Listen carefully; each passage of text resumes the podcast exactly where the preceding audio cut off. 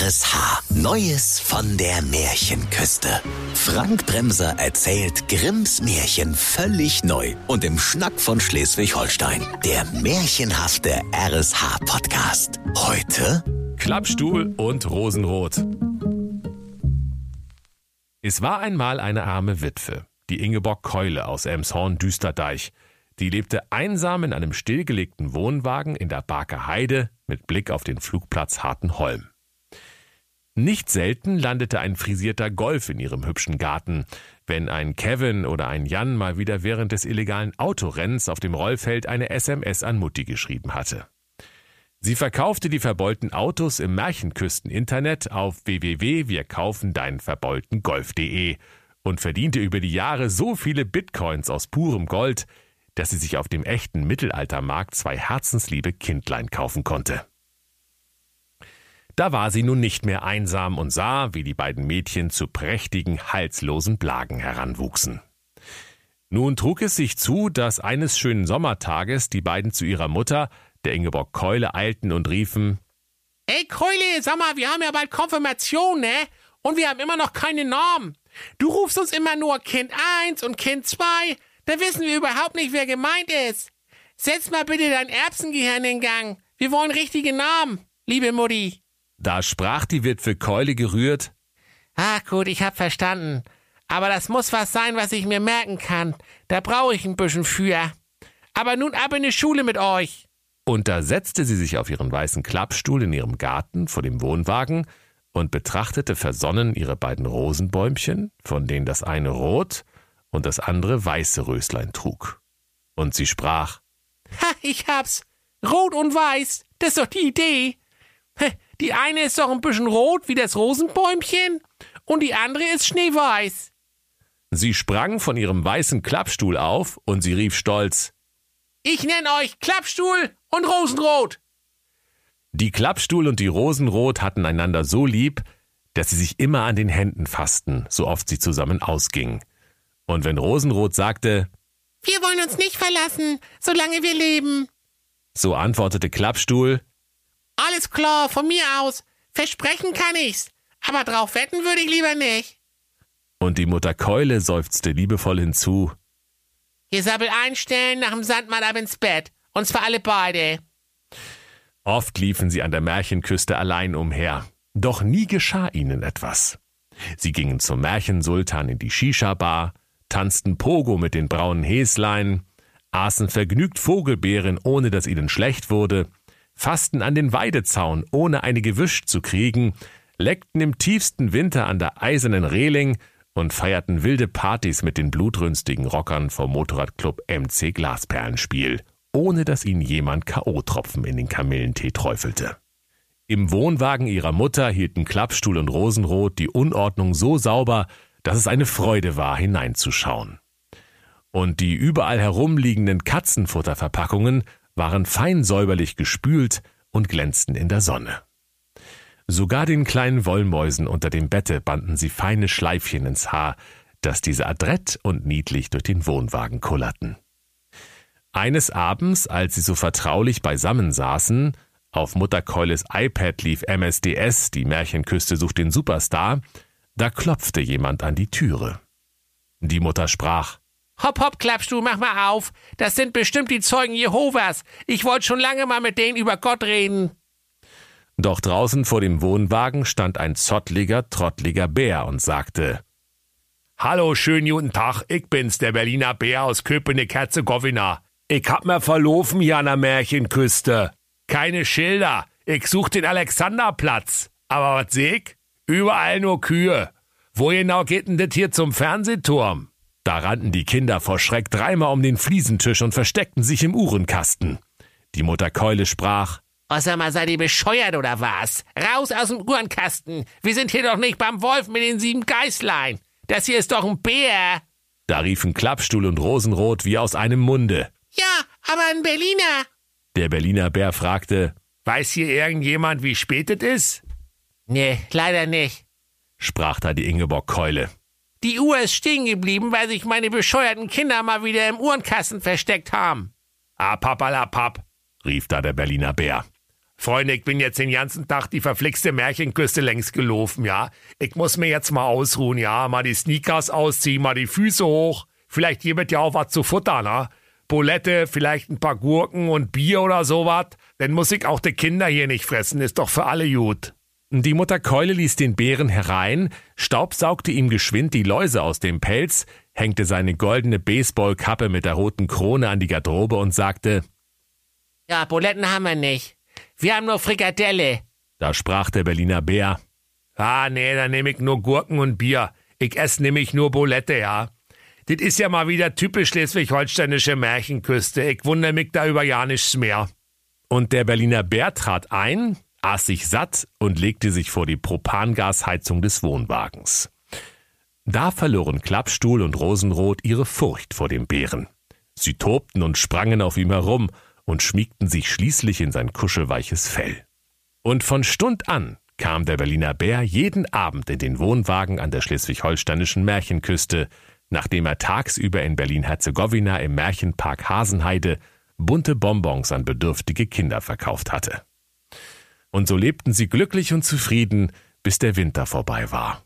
Und der Berliner Bär sprach, also Leute, hört mal zu, ich muss jetzt mal abtauchen für eine gewisse Zeit. Ich werde nämlich vom Märchenwaldfiskus gejagt, weil ich meinen Bonbonhandel nicht angemeldet habe. Ah gut, ich hätte vielleicht nicht auch noch Grundsicherung beantragen sollen, aber wenn die mich erwischen, ja, dann nehmen die mir meine ganzen Ersparnisse weg. Tut mir leid, ich muss los. Vielleicht sieht man sich ja eines Tages mal wieder, ja. Schönen Tag noch. Sprach's und hüpfte mit großen Sprüngen davon. Und wie das Rosenrot ihn nur noch von hinten sah, da war ihm, als hätte es einen Reißverschluss im Fell des Berliner Bären gesehen. Doch es war sich seiner Sache nicht gewiss. Nach einiger Zeit schickte die Mutter die Kinder in den Wald, Pfandflaschen zu sammeln.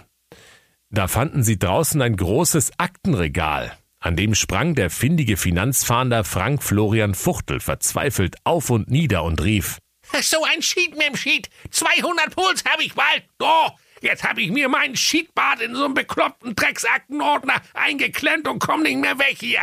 Da fragte die Klappstuhl den Frank Florian Fuchtel. Wieso haben Sie denn überhaupt so einen langen Bart? Der reicht ja bei Ihnen bis unterm Bauchnabel. Da kann man ja zwei draus machen. Und außerdem, CC Top haben gerade angerufen. Die wollen ihren Bart zurück. da antwortete der findige Finanzfahnder. Der ist mir gewachsen, als ich auf die Steuererklärung vom Berliner Bär gewartet habe.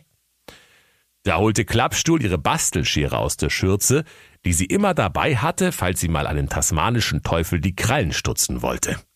Und sie schnitt, schnippschnapp, das Ende des langen Bartes einfach ab.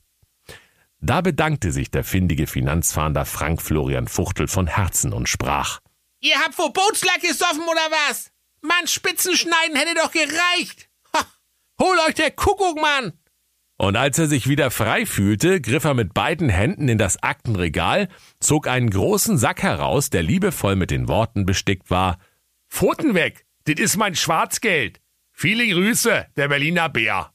Und er machte sich in großen Sprüngen auf seinem Finanzfahnder Fahrrad auf und davon, ohne Klappstuhl und Rosenrot noch einmal anzusehen. Als die beiden eines Tages von ihrer Mutter, der Witwe Ingeborg Keule, in die städtische Parkanlage geschickt wurden, um in den liebevoll angelegten Beeten einen hübschen Blumenstrauß für den Fliesentisch im heimischen Wohnwagen zu pflücken, da erspähten Klappstuhl und Rosenrot abermals den findigen Finanzfahnder Frank Florian Fuchtel. Er saß an seinem Finanzfahnder-Schreibtisch und die Spitze seines langen Bartes hatte sich in der Handkurbel seiner Bleistiftspitzmaschine verheddert. Wütend sprang er auf und nieder, doch er konnte sich nicht befreien. Als er die beiden Mädchen erblickte, rief er Och nee, nicht ihr schon wieder. Noch ne schlechte Bartfrisur und ich sehe aus wie der Horst Lichter. Verschwinde mit einer dämlichen Bastelschere. Habt ihr keinen Schraubenzieher? Da schrauben wir die behämmerte Bleistiftspitzmaschine einfach ab und lassen die in meinem Bart hängen. Genauso wie die Macaroni und der Rest Lapskaus von voriger Woche. Doch die Klappstuhl sprach. Ich hab nur ne Bastelschere in meiner Schürze, falls ich mal einem tasmanischen Teufel die Krallen schneiden will. Da rief der Florian. Wehe, untersteh dich! Doch zu spät, liebe Kinder. Schnipp, schnapp, der Bart war ab.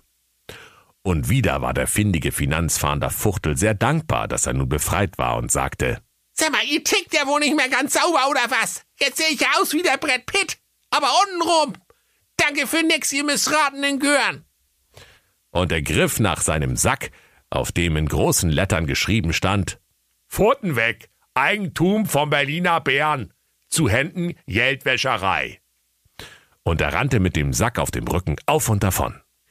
Die Mädchen waren seinen Undank schon gewöhnt, setzten ihren Weg fort und pflückten einen herrlichen Blumenstrauß in den mit öffentlichen Geldern liebevoll angelegten Beeten der städtischen Parkanlage. Als sich Klappstuhl und Rosenrot auf ihrem Heimweg noch einen saftigen Märchenküsten-Krabbendöner holen wollten, kamen sie an einer Lichtung vorbei, auf der der findige Finanzfahnder Frank Florian Fuchtel gerade die Reichtümer aus den Säcken des Berliner Bären und sein gesamtes Lager an Hehlerware ausgebreitet hatte. Jedes einzelne Stück fotografierte und katalogisierte er für die amtliche Beweissicherung. Die Abendsonne schien über die glänzenden Edelsteine, die verchromten Fahrradersatzteile und auch die vielen funkelnden Handys, die einst vor den Augen des Berliner Bären von einem Lastwagen gefallen waren. Das alles sah so prächtig aus, dass die beiden Mädchen staunend und mit offenem Munde stehen blieben und den verlockend leuchtenden Glitzer Tinnef betrachteten. Da sagte der findige Finanzfahnder Fuchtel, Sag mal, sag mal, sucht ihr Anschluss oder warum rennt ihr mir den ganzen Tag hinterher? Zum Glück ist mein Bart jetzt so kurz, dass er sich nirgends mehr verfangen kann. Deine Bastelschere, die kannst du stecken lassen, du olle Zippe. Und er wollte gerade mit seinen Scheltworten fortfahren, als sich ein lautes Brummen hören ließ und ein schwarzer Bär aus dem Walde herbeitrabte. Erschrocken sprang der findige Finanzfahnder auf, aber er schaffte es nicht mehr auf sein pinkes Finanzfahnderklapprad. Und schon hatte der Bär seine Zeigekralle in seiner Krawatte eingehakt und hob ihn daran nach oben so dass die kleinen Finanzfahnderfüßlein in ihren hässlichen braunen Mokassins lustig in der Luft zappelten. Da sprach der Bär, Hallo Mädels, ich bin wieder da, der Berliner Bär. Und zu dem findigen Finanzfahnder, Und jetzt mal zu dir, Freundchen, ja? Der trifft sich richtig gut. Ich hatte nämlich heute noch keine Boulette. Weil's an dieser ganzen Märchenküste nur Frikadellen gibt. Rosenrot, gib mir mal eine Flasche Ketchup. Dann rutscht der trockene Finanzfahnder besser runter. Da rief der Herr Fuchtel in Herzensangst. Lieber Berliner Bär, verschone mich. Ich will dir auch alles geben. Siehst du das viele Geld, die schön verchromten Fahrradersatzteile und die vielen funkelnden Handys? Äh, Such dir was aus und friss lieber die bescheuerten Plagen da. Sonst gehen die dir auch noch mit ihrer bekloppten Bastelschere ans Fell. Aber musst du ja selber wissen. Doch es nützte alles nichts. Die Rosenrot zog eine rosenrote Flasche Ketchup aus ihrer Schürze und der Berliner Bär hatte so großen Hunger, dass er den findigen Finanzfahnder Frank Florian Fuchtel an Ort und Stelle verspeiste. Zufrieden rübste er zweimal und bohrte sich mit den spitzen Krallen den zehn Krawattenknoten des Finanzfahnders aus den Zahnzwischenräumen. Die Mädchen waren vor Angst fortgesprungen, aber der Berliner Bär rief ihnen nach. Hier geblieben. Ihr müsst doch keine Angst haben, ich bin doch jetzt satt. Und außerdem könnt ihr mir mal helfen, ich komme einfach nicht ran an den Reißverschluss auf dem Rücken, ja? Da zog die Klappstuhl eine mannshohe Trittleiter aus ihrer Schürze und sprach, Na gut, dass ich immer eine Trittleiter dabei hab, falls ich meine Glühbirne wechseln muss, wenn's zu dunkel ist und ich nem tasmanischen Teufel mit meiner Bastelschere die Krallen schneiden will. Da freuten sich alle. Die Klappstuhl stieg die Trittleiter empor, griff nach dem Zipper, hielt sich daran fest und rutschte ratschend dem Berliner Bären am Reißverschluss den Buckel runter. Und siehe da, das Bärenfell zerfiel in zwei Hälften, und vor den beiden Mädchen standen zwei wunderschöne Proletenprinzen, von denen der eine der Kopf und der andere der Hintern des Bären gewesen war. Und die beiden sprachen Guten Tag, wir sind's, die Gebrüder St. Peter und Ording. Danke, dass ihr uns aus dem scheiß Bärenkostüm befreit habt. Seit der 750-Jahr-Feier von Berlin-Herzegowina stecken wir in dem stickigen Kostüm fest, weil wir einfach 30 Jahre nicht an den Reißverschluss gekommen sind. Also, das wird jetzt auch echt mal Zeit. Da holte die Rosenrot ein hölzernes Fass voll Deodorant aus ihrer Schürze und dieselte die beiden Proletenprinzen damit ein, so dass sie statt nach Bärenpopo nun nach Marzipan und Rosen dufteten. Und da, liebe Kinder, war es um Klappstuhl und Rosenrot geschehen. Und ihre rosa Märchenherzen standen vor Liebe lichterloh in Flammen. Da sprach die Rosenrot, Also Klappstuhl, wie machen wir's? Ich nehme den St. Peter und du den Ohrring?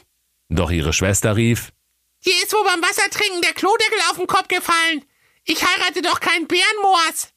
Und so mussten Klappstuhl und Rosenrot schließlich Schnick, Schnack, Schnuck spielen, wer von beiden den Kopf und wer den Hintern des Bären heiraten durfte. Und sie lebten gesund, glücklich und zufrieden in Saus und Braus, bis sie eines Tages versuchten, einem tasmanischen Teufel mit der Bastelschere die Krallen zu schneiden. Und wenn sie nicht gestorben sind, dann lachen sie noch heute. Das war der RSH-Podcast Neues von der Märchenküste. Grimms Märchen völlig neu erzählt von Frank Bremser im Schnack von Schleswig-Holstein. Alle Folgen hören Sie in der RSH-App. Neues von der Märchenküste. Ein RSH-Original-Podcast. Erzähler Frank Bremser. Autoren Maximilian Reg und Steffen Lukas. Eine Produktion von Regiocast. Deutsches Radiounternehmen.